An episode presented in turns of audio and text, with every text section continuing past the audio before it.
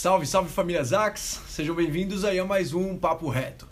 Ao longo dos últimos anos, eu, eu venho estudando cada vez mais sobre, sobre a inteligência emocional como um todo, né? Sobre neurociência, estou fazendo cursos, estudando sobre comportamento. E é engraçado que quanto mais eu estudo, mais eu vejo que eu preciso estudar. é, um, é um ciclo sem fim, né? É, mas também é um ciclo super prazeroso, enfim, com umas descobertas muito fodas. E a ideia do Papo Reto de hoje é trazer um desses aprendizados de uma maneira simples e descontraída para vocês. Fechou? Então bora lá. O tema de hoje é autoconhecimento, tá? E porra, é foda falar sobre autoconhecimento, né? Porque muita gente vê isso como, como um negócio intangível, né? Você não consegue pegar, é meio místico, né? Que porra é essa, tal. E é exatamente por isso que eu quis gravar sobre esse assunto, porque eu quero ajudar, te ajudar a desmistificar essa parada de um jeito bem simples. Tá? Então bora lá. Para começar, né? O, o autoconhecimento ele não é só uma, só uma habilidade. Né? Ele, ele é o, o, o que a gente chama de meta-habilidade. Tá? Ou seja, nada, nada mais é do que uma habilidade que quando você desenvolve ela, essa habilidade desenvolvida ajuda muito a desenvolver várias outras. Tá? Então vamos lá. O que é o autoconhecimento em si? Né? A definição. É a habilidade que a gente tem de, de nos enxergar claramente. Né? Então, quem a gente é, como que a gente está se sentindo, como que os outros nos veem, como que a gente se encaixa no mundo e por aí vai. Tá? Então, é, é conseguir pensar sobre o seu próprio pensamento. e a gente usa uma, uma metáfora nas aulas das AX, que é como se você estivesse enxergando por uma daquelas câmeras de segurança, né? O circuito de segurança, sabe? Você consegue enxergar tudo que está acontecendo ali.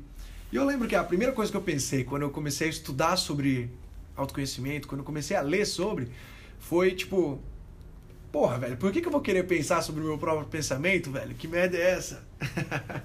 e existe um ótimo motivo para isso, tá? E, e, a real é que a, a, a, grande maioria dos nossos pensamentos, das nossas ações, elas estão no piloto automático. Total. Total. A gente já falou disso em outros papos retos por aí, tá? Dá uma olhada no canal, mas enfim, pra galera nova, e tentando resumir isso da, da da melhor maneira possível, o nosso cérebro está evolutivamente programado, isso já tem uns 200 mil anos, para economizar energia. Tá? Em resumo, é isso. E o fato da gente de a gente estar tá muito tempo nesse piloto automático não necessariamente tem que ser encarado como um negócio ruim, porque até porque a gente só chegou onde a gente chegou como sociedade por causa disso, né? E obviamente por causa de alguns outros fatores, enfim mas, mas muitos fatores são decorrentes dessa necessidade do nosso cérebro de estar economizando energia. E eu vou te dar dois exemplos bem simples, tá? Para ficar bem claro. Primeiro, imagina que, que há 10 mil anos atrás, né? 10 mil anos atrás, você e seu amigo, imagina que vocês estavam andando e se trombaram com um bicho novo com um dente enorme. Vocês não sabiam que porra era esse bicho, vocês deram mole, e aí acabou que o bicho comeu seu amigo e conseguiu fugir. e você conseguiu fugir, né? Enfim, o seu cérebro aprendeu com isso. E, e, e, na hora que você encontrar um bicho desse de novo, você não vai nem pensar antes. Só de ouvir o barulho dele, você já sai correndo. Puta exemplo foda, né? Mas enfim. Agora vamos adaptar esse exemplo de economizar energia, né? Para os dias atuais, numa outra situação que não é de perigo. Até porque graças a Deus, a gente não vive trombando tigre, dente de sabre ou outros bichos que querem nos matar na rua, né? Então vamos lá. Imagina se todos os dias uh, você tivesse que pensar quando você fosse escovar o dente, se você ia colocar a pasta de dente, né, de baixo para cima ou de cima para baixo na escova. Se você fosse calcular a quantidade de pasta em cada escovada. Se você fosse pensar em começar por cima, por baixo, lado direito ou lado esquerdo da boca se você ia escovar vertical ou horizontal, sei lá, enfim. Se só com o exemplo de escovar o dente já fica uma loucura, imagina com o restante dos nossos dias, tá? Bom, então, dito isso, né? Tá claro por que, que a gente tem essa programação para ficar no piloto automático, para economizar energia, certo? Isso tem um lado positivo. Pô, mas digo, qual é o lado negativo então, velho? Qual é o problema dessa parada? Por que, que a gente encara isso como negativo em alguns pontos? A real é que às, às vezes a gente vive tanto no piloto automático que a gente esquece que a gente está no piloto automático. E esse é um problema enorme. Enorme, tá? Porque é, é, é daí que surgem alguns outros problemas. Alguns não, vários outros problemas. Tá? Então vamos aos exemplos de novo, para ficar mais claro. Tá? Uma situação, algumas situações simples aí que muitos já viveram ou até ainda vivem. Tá? Primeiro, primeiro exemplo, você está tão saco cheio do seu trabalho que você não repara que toda sexta-feira você só quer ir para balada, encher a cara, esquecer dos problemas, mesmo sabendo que na segunda-feira que vem começa tudo de novo. E você entra num ciclo sem fim disso. Esse é um exemplo. Outro exemplo, acho que esse é ainda melhor. Uh, você não percebe que toda vez que você fica ansioso, ansiosa com alguma coisa, você dorme muito mal. Porque você fica no celular até a madrugada e isso acaba com a qualidade do seu sono. Tá? Então, essas são, são, são algumas atitudes simples, né? Que mostram um baixo nível de autoconhecimento. Pô, Digo, por que você está falando que é um baixo nível? Porque uma pessoa que ela, que ela vem trabalhando o seu autoconhecimento, ela em algum momento ia perceber alguma coisa nesse sentido. Opa, talvez não seja coincidência que toda vez que eu fico ansioso com alguma coisa, eu durmo mal. Será que eu posso fazer alguma coisa para mudar isso? Enfim, deu para deu sacar um pouco como é que funciona essa, essa reflexão do autoconhecimento? Enfim, o, o, o nosso cérebro, ele, como eu já falei, né, ele está ele tá programado para economizar energia, mas ele também tem uma, uma programação, vamos colocar assim, para buscar o prazer e evitar a dor.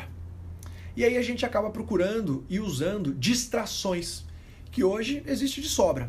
Celular, comida, tecnologia, é, pornografia e mais uma porrada de coisa. Tudo isso é distração. Tá? Então, no exemplo da ansiedade que a gente falou agora há pouco, isso fica bem claro. O nosso cérebro não quer pensar sobre ansiedade. Por quê? Porque é desconfortável. Quero evitar a dor. Lembra? É um incômodo. Tá, beleza. E aí, o que, que a gente faz? O cérebro vai procurar distrações, prazer. E aí ele entra, por exemplo, na distração do celular, fica lá rodando o feed até o talo, né, do Instagram, ou entrando naquela espiral de vídeos sem sentido no YouTube, por exemplo, tá? Então, o caminho aqui é, é, é começar a estar consciente das distrações. O primeiro passo não é entender, não é julgar e não é tentar mudar, sei lá, nada do tipo, tá? É simplesmente estar consciente.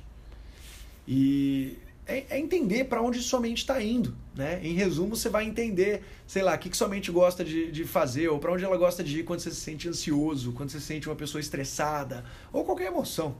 Isso é o início do autoconhecimento. Não é julgar, nem fazer, nem nada, tá? Por exemplo, eu, quando eu fico estressado com alguma coisa, eu já sei já, a minha mente ela fica pensando e repensando possíveis respostas para eu não sair prejudicado da situação. Isso em alguns momentos é ruim. Eu fico batendo o pé, meio frenético, tá? E eu também percebo que a minha pálpebra fica tremendo quando, quando o estresse é mais forte. Quando eu tô, sei lá, ansioso, eu mordo a tampa da caneta, porque eu fico pensando, eu fico meio aéreo e eu tenho muita dificuldade de concentrar. E por aí vai, tá? Dá para falar uma porrada de coisa. Você começa a entender os padrões. E eu não conheço nenhum exercício de autoconhecimento melhor do que uma boa terapia. Ou até a autoterapia, que nada mais é do que, sei lá, você criar um diário próprio seu, mandar áudio para você mesmo, escrever e falar sobre o que você está sentindo, sobre as suas percepções. Papo reto mesmo, de coração. Não sei dizer exercício de autoconhecimento melhor que isso e acredito que todo mundo deveria fazer. Tá? E você que está assistindo até agora, você pode até me xingar dizendo que você ouviu esse papo reto até aqui para ouvir que a dica prática é escrever um diário próprio.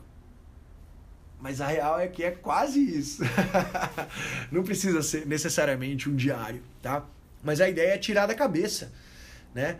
Externalizar de algum jeito e aí você usa a criatividade a seu favor, inúmeros jeitos, beleza? E bom, para finalizar o conteúdo desse, desse papo reto, um último aprendizado super importante. Depois que a gente começa a entender quais são as distrações, né? Quando a gente realmente entende para onde a nossa mente está indo, depois disso a gente começa a perceber o que a gente está realmente sentindo, tá? Então isso acontece porque a gente a gente começa a restringir as distrações, né? Então vamos lá, usando o mesmo, o mesmo exemplo que a gente já falou. Porra, eu tô ansioso pra caralho, com tal motivo, e eu sei que quando eu fico assim, eu passo tempo que nem doido no celular pela madrugada, mas hoje eu não vou fazer isso. Ou seja, você restringiu aquela distração, certo? Você, você identificou antes e restringiu. Aí o que acontece? Você vai então querer entender por que, que você está ansioso, né? E isso vai ser difícil, porque para para pensar, em todas as vezes que você ficou ansioso, todas as últimas vezes, você não lidou com isso. Sacou? Você foi pro celular ou fazer alguma outra coisa. Então a gente tem duas opções. Primeiro, ou a gente começa a lidar agora e vai ser difícil, ou a gente não lida e pode ser ainda pior. Não tem escolha, não tem muita escolha, tá? Então, o autoconhecimento ele é uma jornada muito longa e desconfortável, né? É uma jornada em que a gente vê muita fraqueza nossa. E é uma, é uma jornada que a gente tem que ter uma humildade muito grande e um nível de maturidade enorme para olhar para dentro da gente e dizer, pô, eu realmente sou assim, eu realmente faço isso, sem julgar, lembra? Identificar primeiro, beleza? E é aí que o autoconhecimento começa de verdade, beleza? Existem, galera, para tudo isso que eu tô falando assim, existem inúmeros experimentos mostrando que pessoas com, com alto nível de conhecimento é, são mais satisfeitos no trabalho, é, têm os melhores relacionamentos, são mais criativos, mais confiantes, são melhores comunicadores, são melhores líderes, têm menores chances de mentir, roubar, atrair e mais uma porrada de coisa, tá? Se você quiser ler mais sobre isso, sobre esses benefícios e pesquisas, enfim, dá uma olhada no Google, no trabalho da doutora Tasha Eurich. Ela é uma psicóloga organizacional e PhD, é só procurar por Tasha autoconhecimento. T-A-S-H-A. Tá? Você vai encontrar e aí depois começa a procurar tudo em inglês, porque tem muita coisa boa. Muita, mesmo. Beleza? E, bom, fechando com chave de ouro, né? Algumas dicas práticas que a gente consegue aplicar ao nosso dia a dia, que vocês sabem que isso não pode faltar nas ACs, tá? Primeiro, dica para reconhecer pessoas com baixo autoconhecimento. Normalmente são pessoas que não ouvem ou não aceitam feedbacks construtivos. Eu já me enxerguei muito nisso antes. Também são pessoas que não conseguem criar conexão, empatia com os outros. São pessoas que também costumam ter uma opinião meio inflada, né, sobre aquela contribuição e performance no time, alguma coisa assim. Também é onde aquele ego é enorme também, muitas vezes, não é regra, tá? E muito mais. Enfim, é, só lembrando, não é regra, mas são padrões, tá? E aí, assim, dicas que a gente tem para evitar cair nessa, né? Além do diário que eu já falei e tudo mais. Primeiro, a gente precisa ser menos incisivo nas nossas opiniões e reconhecer que se a gente não for especialista no que a gente está discutindo, e é uma discussão, tem uma chance muito boa de que a gente esteja errado nessa discussão. Tá? Então, se for o caso, tenta começar suas próximas discussões, principalmente essas mais incisivas, com uma frase: pode ser que eu esteja errado nisso? E faça perguntas. Isso já te deixa aberto a outros pontos, né? não faz com que você seja muito quadradão. Segunda dica: leva você mesmo menos a sério. No sentido de que sua mente realmente não é um supercomputador que você acha que é. Ela até é super importante, mas. Papo reto. A maioria das nossas ações e pensamentos são reações de emoções e a gente não tem controle sobre muita coisa. Tá? Terceira dica: começa a entender os seus padrões. Isso é o mais importante. A gente já falou disso hoje. Para, se pergunta assim: o que costuma acontecer quando você fica uma pessoa nervosa? O que costuma acontecer quando você fica ansioso? O que, que costuma acontecer quando você fica triste? Isso é super importante. Uh, quarta dica: entenda que se você começar a se perguntar por que você está sentindo algo, o seu cérebro vai chegar a uma conclusão e tem chance alta dele estar tá errado. Não se pergunte por quê. O motivo disso está num TED daquela doutora Tasha Eurich, que eu falei, que eu comentei hoje também tá? Então, pô, se eu não vou perguntar por que que eu faço, em vez de se perguntar por que tal coisa aconteceu comigo, começa a se perguntar alguma coisa tipo o que eu posso fazer para tentar mudar isso ou para ter uma resposta melhor na próxima vez, por exemplo, tá? E aí por último, se você quer entender como que eu faço um diário de um jeito bem simples, bem simples, dá uma olhada no Instagram TV do meu perfil, arroba Digo P. Lemos. Digo P de Pato Lemos. Tem um vídeo bem curtinho explicando. Fechou? Então, galera, beijo grande a você que ouviu até aqui. Compartilha com alguém se você curtiu, porque isso nos ajuda demais. E tamo muito junto. Bora pra cima.